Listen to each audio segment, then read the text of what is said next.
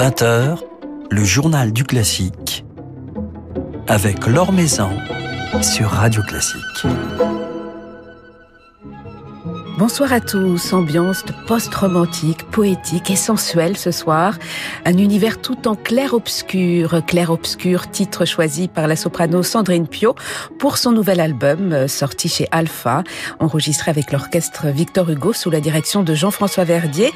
La soprano et le chef seront nos invités ce soir. Ils nous dévoileront ce magnifique programme associant des leaders de Strauss, Berg et Zemlinsky. Le temps de notre petit tour d'horizon quotidien de l'actualité musicale. L'altiste Adrien Lamarca a retiré son bracelet électronique hier et quitté sa chambre d'hôtel à Hong Kong après 21 jours de confinement. Une libération que le musicien a célébrée sur les réseaux sociaux, postant, comme il l'a fait quotidiennement durant sa quarantaine, une petite vidéo pour remercier tous ceux qui l'ont soutenu, et cela avant de filer en répétition en compagnie du Hong Kong Symphonietta avec lequel il se produira donc en concert. Adrien Lamarca, que nous retrouverons d'ailleurs bientôt sur notre antenne puisqu'il sera l'un des invités du Festival de Pâques d'Aix-en-Provence que nous vous ferons vivre dès le 27 mars. Autre moment de joie et d'émotion samedi soir à la Philharmonie de Berlin. Le public, préalablement testé, a été autorisé à assister à un concert de l'Orchestre Philharmonique de Berlin sous la direction de Kirill Petrenko. Des musiciens qui ont eu droit à une standing ovation à l'issue de ce concert chargé d'émotion. Philippe Gau vous raconte cela dans son article publié sur le site de Radio Classique. À l'Opéra de Lille, c'est bien à huis clos que s'est donné ce week-end une nouvelle production de Péléas et Mélisande de Debussy, dans une mise en scène signée Daniel Janto et sous la direction de François-Xavier Roth, avec une superbe distribution. Julien Bert en Péléas, Vanina Santoni en Mélisande, Alexandre Duhamel dans le rôle de Golo et Marie-Ange Todorovitch dans celui de Geneviève. Une production filmée et diffusée à partir du 9 avril sur la plateforme Opéra Vision. L'occasion notamment d'apprécier les si belles couleurs de l'orchestre Les Siècles, qui fait ici ses débuts dans la fosse de l'Opéra de Lille et dans Péléas et Mélisande, mais dont on connaît et apprécie depuis longtemps les affinités debussistes.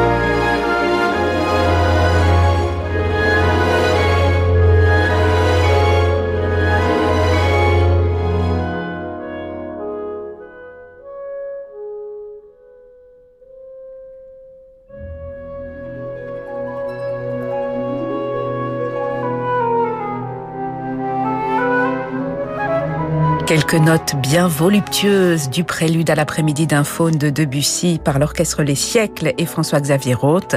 François-Xavier Roth et ses musiciens à découvrir dans une nouvelle production de Péléas et Mélisande à l'Opéra de Lille, diffusée le 9 avril à partir du 9 avril sur la plateforme Opéra Vision.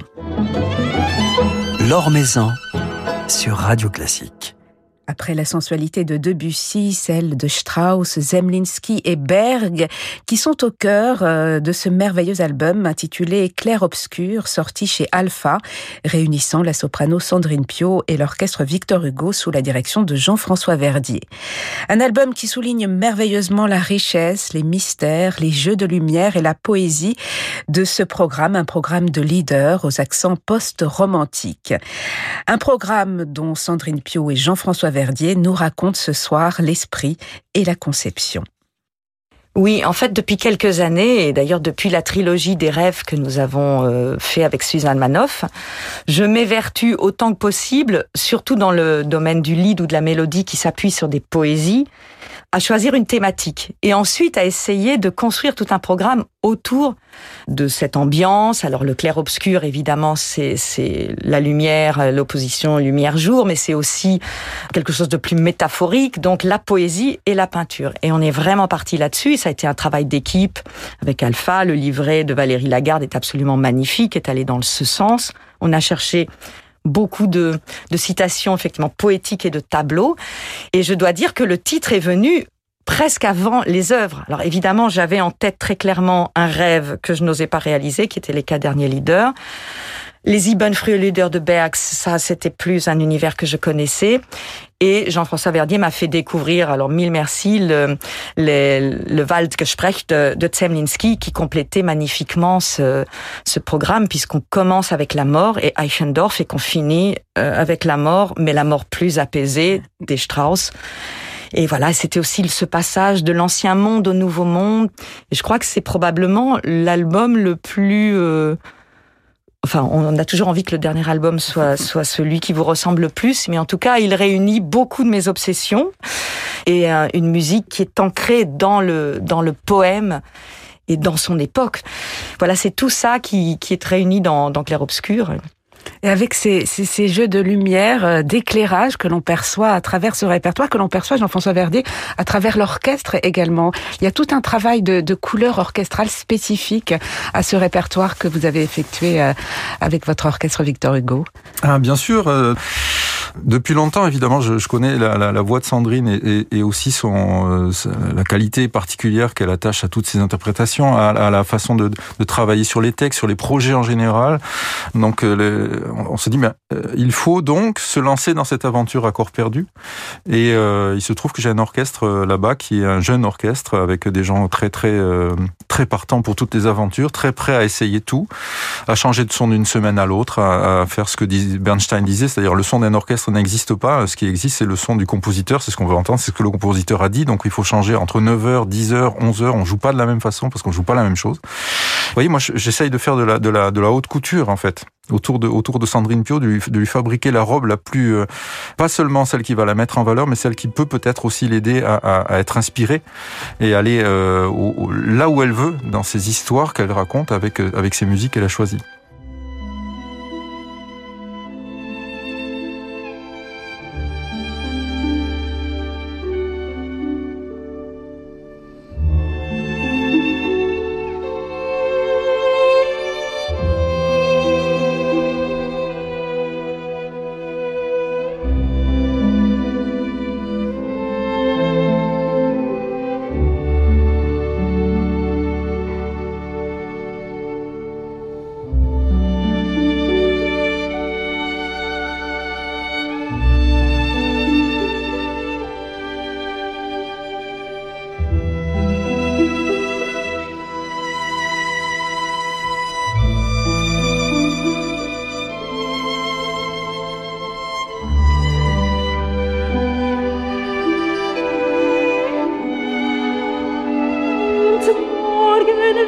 mit.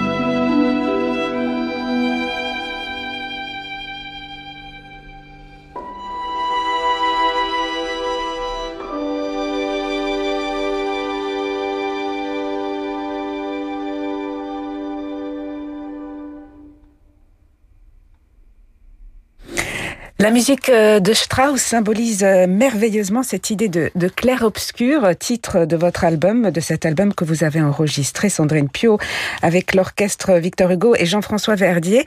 Il y a notamment ce lead Morgan euh, de Strauss avec ce, ce violon solo qui semble symboliser justement cette, cette lumière, un lead qui évoque les promesses de l'aube. Morgan, qui figure donc au programme de cet album, aux côtés de, de, de Lied de Berg et de Zemlinsky toute la vie euh, est évoquée à, travers euh, ces différentes histoires que vous chantez, Sandrine Pio. Bien sûr, parce qu'un lead, euh, c'est un mini opéra. En tout cas, on raconte une histoire qui a un début et une fin. Et les réunir ensuite ensemble permet de raconter éventuellement notre histoire à un moment de notre vie. Et dans Morgan, c'est vrai que ça prend évidemment une résonance incroyable parce que c'est c'est l'aube, mais c'est la promesse de l'aube.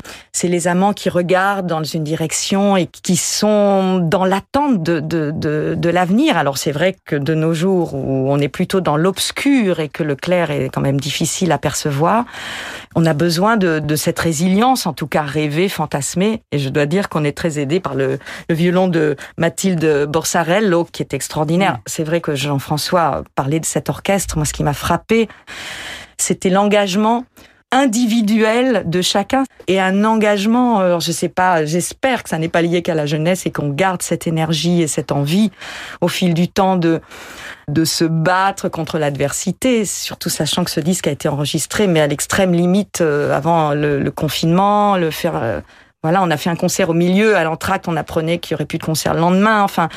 Et je dois dire que cette énergie-là m'a beaucoup aidé à pouvoir sortir une énergie dans des conditions qui étaient extrêmement euh, étrange finalement. Et un programme, vous l'évoquiez tout à l'heure, Sandrine Pio, qui évoque euh, la fin d'un monde, la fin d'une ère, la fin du romantisme avant l'entrée dans, dans, le monde moderne, ce que symbolise Richard Strauss, mais aussi Zemlinsky et Berg, euh, les leaders de jeunesse de Berg, et puis ce, ce lead méconnu de Zemlinsky que vous nous faites découvrir, Jean-François Verdier. On est dans, dans, dans le post-romantisme, avant euh, la bascule vers, vers le langage moderne.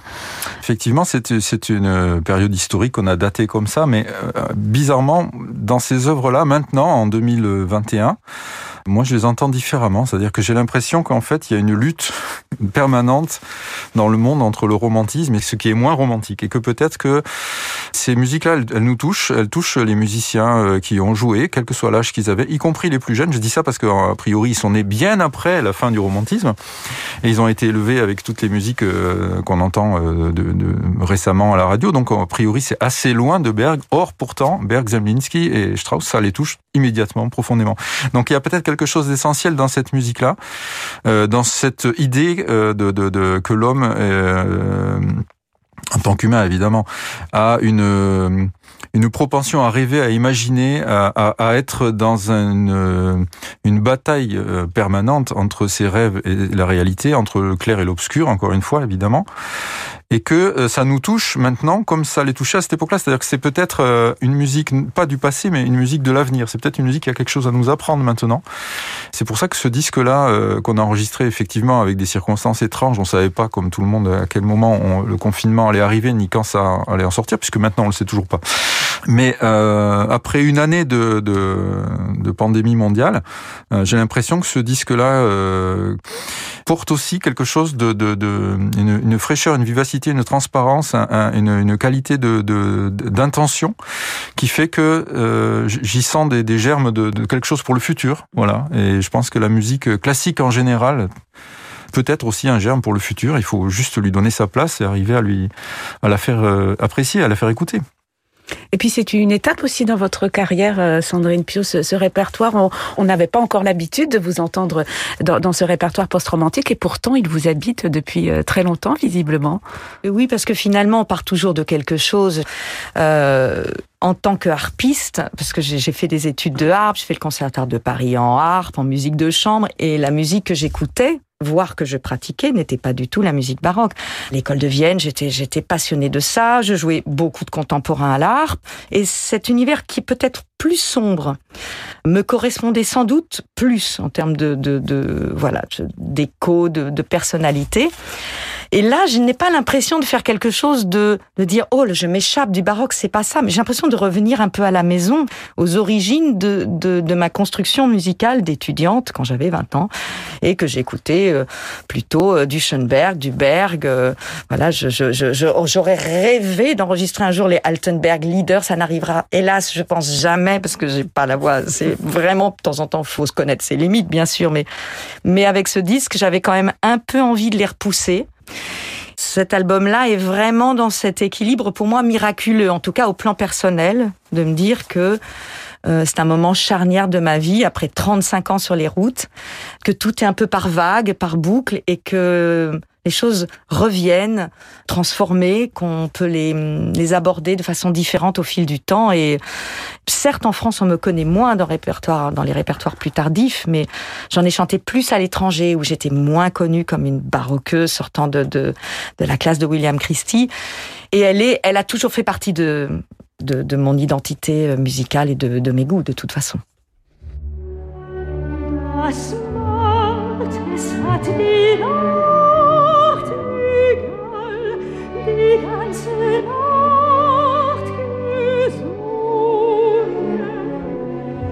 da sind von ihrem süßen Schein, da sind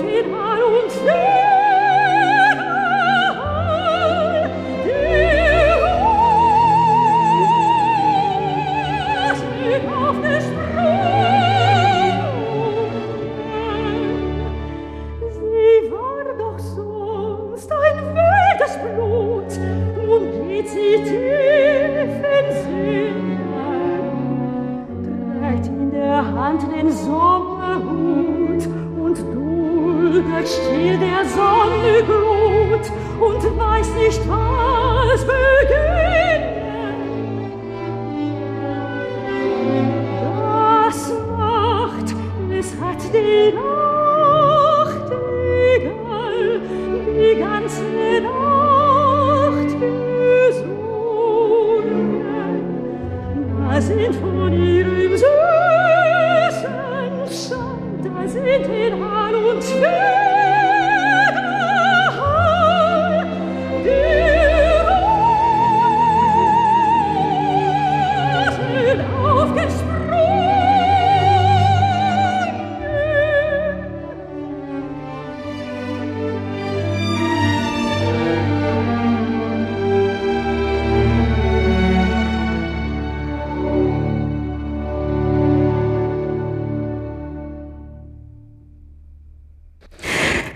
Chanter des leaders de jeunesse de Berg, un, lead de, jeunesse de Zemlinski et puis euh, Strauss, euh, entre autres les quatre derniers leaders, Sandrine Pio, dans ce magnifique album avec Jean-François Verdier et l'orchestre Victor Hugo, un album qui vient de paraître chez Alpha. Alors on, évoquait avec vous cette idée de, de fin d'un monde, début d'un monde nouveau euh, qui correspond parfaitement à la période que nous vivons aujourd'hui, d'autant que vous avez enregistré cet album il y a tout juste un an, en mars 2020 euh, quelques jours ou quelques heures presque avant l'instauration euh, du, du confinement.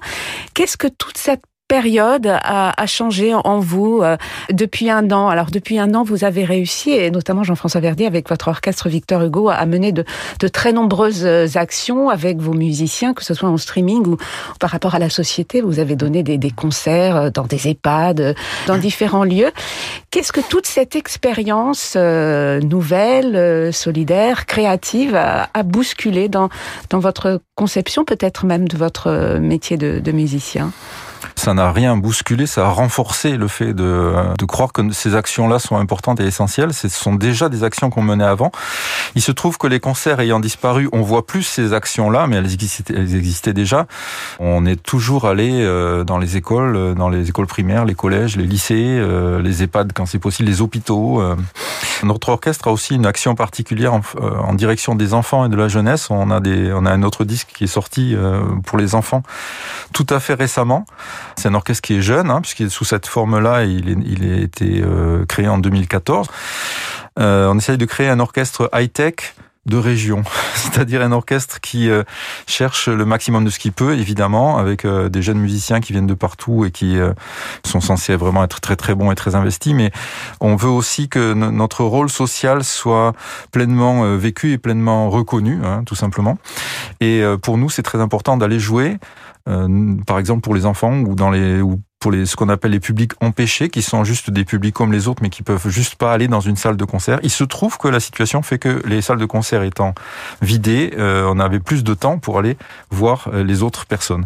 Le confinement, en fait, nous a renforcé dans l'idée que c'était important, et pour reprendre un mot à la mode, tout à fait essentiel, pour que dans le monde il existe encore un peu de romantisme et d'imaginaire, parce que sinon euh, c'est pas la musique qui est en danger, c'est la société, c'est le monde en entier. Et de votre côté, euh, Sandrine Pio, cette année euh, d'arrêt, enfin de quasi-arrêt, qu'est-ce qu'elle a changé en, vous? En tout cas, elle a renforcé mon, mon pessimisme latent. si j'ai la voix lumineuse et claire, comme on le dit souvent, tous mes proches savent que j'ai un fond extrêmement noir. Alors évidemment, de façon plus individuelle, moi, je n'ai pas de structure, je n'ai pas euh, concrètement une mission. C'est une mission très belle de, pouvoir euh, porter euh, et continuer dans, dans une activité presque normale entre guillemets. Mais j'ai été très très chanceuse parce que j'avais fait beaucoup d'enregistrements. Alors certains, il fallait les, les monter, donc c'est un peu des, des, bébés, ça prend du temps. J'ai eu aussi beaucoup de, de streamings l'opéra a été beaucoup plus touché. Je vois parmi mes collègues, c'est certains ont été frappés très durement par cette crise parce que complètement empêchés de travailler confinés, à la limite de la précarité aussi financière, parce qu'on parle toujours du sanitaire, mais pour certains de nos collègues, ça devient juste difficile de manger. Après, ça remet aussi complètement... Euh, enfin si besoin en était, euh, les choses dans leur euh, priorité, c'est-à-dire qu'on a vu des des, des ensembles avec très peu de subventions, mettre les gens euh, au, chômage partiel, essayer de sauver à tout prix des projets. Moi, j'ai vraiment vécu, je remercie infiniment tous ces ensembles, en plus, qui, la plupart sont des amis, euh, que ce soit les Paladins, les Talents Lyriques, euh, le Concert de la Loge, qui ont contre vents et marées, essayé de débloquer des sous, vider leur caisse pour qu'un concert soit enregistré, qu'il existe une activité. On a vu aussi les priorités des uns et des autres. et moi, n'en déplaise à, nos gouvernants, je trouve que que la culture est absolument essentielle. C'est ce qui nous différencie euh, peut-être euh, des, animaux. C'est c'est ce qui donne euh, un supplément d'âme pour survivre dans une situation difficile. Et ensuite, on se dit que de toute façon, l'homme ne peut pas vivre sans rêver, sans projeter, sans musique. Que donc cette chose-là essentielle va revivre voilà, je, je, enfin, on passe un peu par toutes les couleurs de l'arc-en-ciel de toute façon. Hein. voilà, on espère euh, pouvoir euh, retrouver, vous retrouver tous sur scène et que la lumière euh, reviendra le, plus vite possible. Heureusement, il y a les streamings avec lesquels on se régale, qui nous font du bien, et puis les enregistrements et ce merveilleux album Clair Obscur que vous avez enregistré, Sandrine Pio et Jean-François Verdier avec l'orchestre Victor Hugo, un album qui nous plonge dans un univers absolument envoûtant, avec notamment ces merveilleux quatre derniers leaders de Richard Strauss, qu'on en est vraiment heureux et touché d'entendre dans votre interprétation. Hein, oui, et franchement, je remercie infiniment aussi Didier Martin qui me suit, parce que quand même, dans un monde qui est de plus en plus difficile aussi économiquement, pouvoir réaliser des projets euh, aussi personnels et peut-être, comme vous le disiez, aussi loin de ce qu'on imagine de moi, euh, ça demande de l'audace. Et ça, je veux quand même saluer ça parce que les maisons de disques, notamment indépendantes, qui se, se battent et pour offrir des projets très personnels, c'est c'est une chose euh, courageuse et résiliente aussi. Ben, une audace que l'on salue tous. Merci infiniment Sandrine Pio et Jean-François Verdier d'être passés nous voir. Merci beaucoup. Merci, Merci à vous.